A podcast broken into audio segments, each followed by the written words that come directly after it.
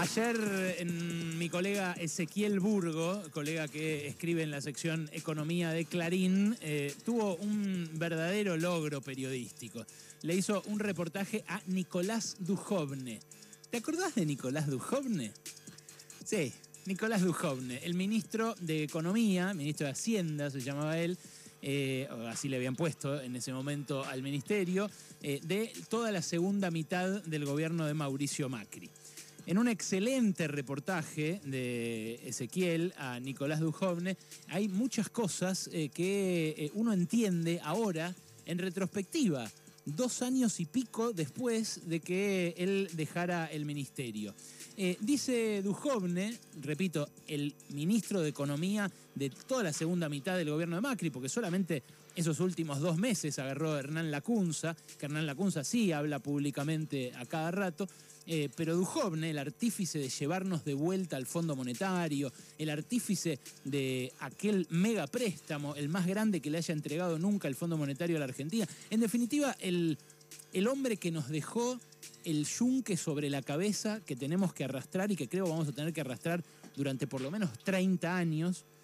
Ese hombre, ese economista, que este tiempo, todo este tiempo se la pasó haciendo negocios, juntando de vuelta, haciendo vaquitas entre millonarios de vuelta para que inviertan esos fondos eh, en, en acciones y en bonos en Estados Unidos y acá en Argentina, ese hombre se puso a evaluar la última elección, el resultado de estas elecciones, de estas pasos de 2021. Y dijo, entre otras cosas, en mi opinión, el oficialismo fue derrotado por la falta de un programa consistente. Te lo voy a leer despacito porque realmente, si no lo leíste, es espectacular.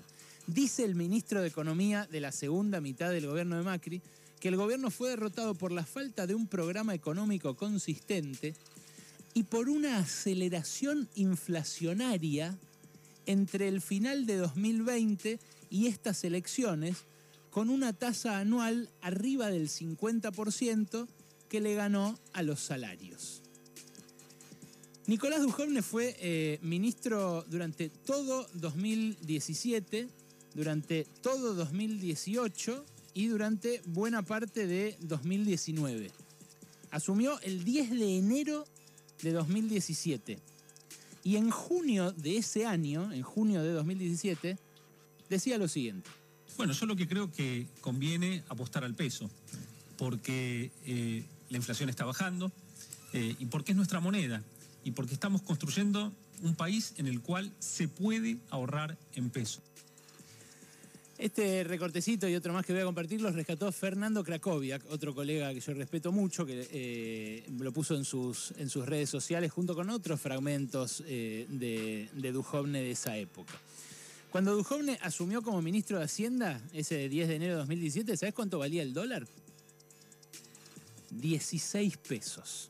No había blue eh, paralelos, que yo, porque habían liberado todo en la época de Alfonso Pratgay. ¿Te acordás que empezaron con el blue y el oficial? Dijeron no cambia nada si, si dejamos eh, aumentar el oficial para que el empate al blue. Al final sí cambió, porque eso, eh, eso generó una inflación tremenda. Pero cuando asume Dujovne, después ya de la unificación de, de Prat Gay, el dólar valía 16 pesos, más exactamente 16,15. Cuando dejó el cargo, el 17 de agosto de 2019, o sea, dos años y medio después, ¿sabes cuánto valía el dólar? ¿Sabes cuánto valía el dólar? ¿Querés que te diga cuánto valía el dólar?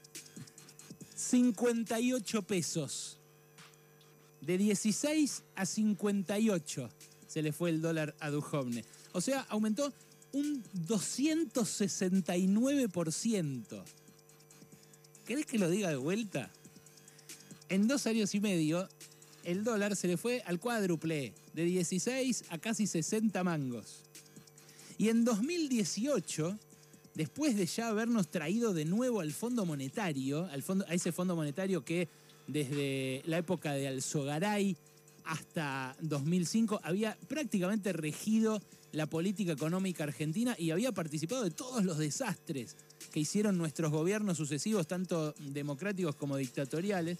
En 2018, después de habernos traído de vuelta al Fondo Monetario, Dujovne, en un coloquio de idea, decía esto sobre la Pero los datos diarios de, los de la última semana, de los últimos 10 días, nos muestran que la política monetaria, tal como era de esperarse, está haciendo efecto. Una política monetaria de estas características baja la tasa de inflación. Repito, en 2018, cuando ya nos había traído de vuelta al Fondo Monetario, Duhovne decía, la política monetaria que estamos haciendo baja la tasa de inflación. ¿Sabes de cuánto fue la inflación del año 2018? ¿Te acordás de cuánto fue la inflación del año 2018? 47,6%. Ese año la inflación le ganó a los sueldos. Fue el año 2017, el primero en el cual la inflación le ganó a los sueldos. En 2018 también pasó eso, en 2019 también pasó eso, en 2020 también pasó eso y ahora parece que en 2021 también va a pasar eso. Claro, en ese 2017 era confuso porque hubo algunas paritarias que se reabrieron, hubo bonos para jubilados. En aquel, eh, en aquel tramo en el, en el que se disputaron entre las PASO y las oficiales, hubo un montón de créditos, los préstamos Argenta eh, y los préstamos eh, a, jubilados, que también se llamaban Argenta. Entonces hubo una sensación de que quizás ahí no se perdía contra la inflación. Ahora, 2018 y 2019 fueron años de pérdida brutal frente a la inflación. En total, el gobierno de Macri dejó un recorte salarial en términos reales del 23% en promedio. O sea que el que ganaba 100 mangos pasó a ganar 77 en términos de poder adquisitivo, no en plata, corriendo la ilusión monetaria, corriendo la ilusión de, los pesos, eh, o también corriendo el dólar, digamos, en términos de qué podía comprar. Así de chocado quedó el sueldo eh, con Macri. Bueno, vos me podrás decir, hubo inflación alta en 2018, 47,6%. Eh, bueno, en 2019 también hubo inflación alta. No es que fue ese año porque, bueno, había subido el dólar, porque se le escapó a, a Toto Caputo. No, no, en 2019 la inflación fue del 53,8%. Fue la inflación más alta desde 1991, la inflación más alta en 30 años. Este hombre que eh, dice que el oficialismo fue derrotado por eh, falta de un programa económico consistente. Bueno, eh, en este, en este lapso de estas dos semanas también reapareció con mucha fuerza Federico Sturzenegger. Federico Sturzenegger reapareció la semana pasada porque se postuló como investigador al CONICET. Eh, y en el CONICET eh, resulta que no le daba ni el puntaje para presentarse, no para convertirse en investigador del CONICET, ni siquiera para presentarse. Bueno, Duhovne, eh, ofendido por el hecho de que haya sido rechazada su postulación como investigador del CONICET, dijo que sacó un largo hilo de Twitter diciendo que en realidad bueno, eh, está mal armada la postulación, que no le tuvieron en cuenta eh, su, eh, su, trabajo como tutor de tesis, porque él lo había hecho hace mucho, ahí en la UCLA, en la Universidad de California, Los Ángeles, que él también después pasó por otras universidades yanquis. Termina recomendando que los estudiantes argentinos, si pueden, se vayan a estudiar afuera. y sí, la verdad que es una experiencia bárbara estudiar afuera. El que puede hacerla, está buenísimo que la haga. Ahora, fíjate de qué habla en su reaparición pública el tipo que llevó adelante la política monetaria de Macri con la estrategia de metas de inflación y que nos dijo que íbamos a tener una inflación del 10% más menos 2 en ese año en el que terminamos teniendo 47%. Bueno, eh, la verdad, la, indulgencia con la cual se, suele tratar eh, a estos personajes, así como en su momento también eh, se trató con indulgencia el desbarajuste económico que generó Domingo Cavallo en los años 90 en la Argentina, es lo que explica que estos experimentos vuelvan y vuelvan y vuelvan y vuelvan. Y que cuando empieza a fallar otro experimento, rápidamente vengan estas ideas de, eh, che, ¿y por qué no eliminamos las indemnizaciones? Che, ¿por qué no bajamos los sueldos? Che, ¿por qué no bajamos las jubilaciones? Son ideas que recurrentemente vuelven, pero vuelven en buena medida también porque eh, somos eh, una sociedad de memoria corta.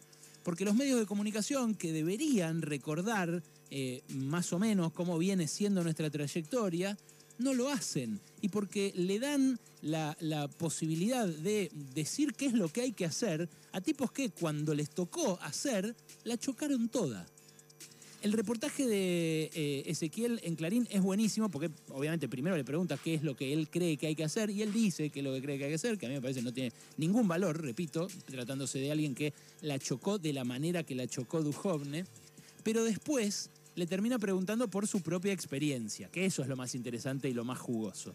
Y ahí Duhovne dice algo que es muy interesante. Él dice, para mí el programa con el Fondo Monetario sí funcionó porque le dice, eh, Ezequiel, cuando le pregunta a Burgo, eh, le dice, pero eh, ¿por qué no funcionó el programa con el Fondo Monetario? Que nos dio tanta plata, que le dio tanta plata a la Argentina, que ahora es la que tenemos que devolver todos nosotros y que se fumaron los ricos argentinos en dos años en el gobierno de Macri. Él responde, para mí el programa con el fondo sí funcionó. En 2018, cuando se nos cerraron los mercados, fuimos al fondo, que es el prestamista de última instancia. Evitar un default para nosotros era muy importante, porque los problemas que tiene Argentina son no cumplir con los contratos y, y, fácil, dice Duhovne. Y los países creen, crecen porque invierten y para eso el crédito público es fundamental. Bueno, eh, lo que dice Duhovne es elocuente respecto de cómo razona esta élite, en particular esta élite de esta, eh, con esta forma de pensar, ante fracasos tan estrepitosos como fue el programa económico de Macri. Duhovne lo que dice es, sí funcionó el programa, porque eh, nos hizo recortar el déficit fiscal y bajar el riesgo país. Fíjate vos cuál es el criterio de éxito que tiene Duhovne. No que el salario real se deterioró prácticamente un 25%, no que la inflación llegó al pico en 30 años, no que eh, el Estado Nacional quedó atado de pies y manos por una deuda que no va a poder pagar ni esta ni la próxima generación. No, él bajó el riesgo país.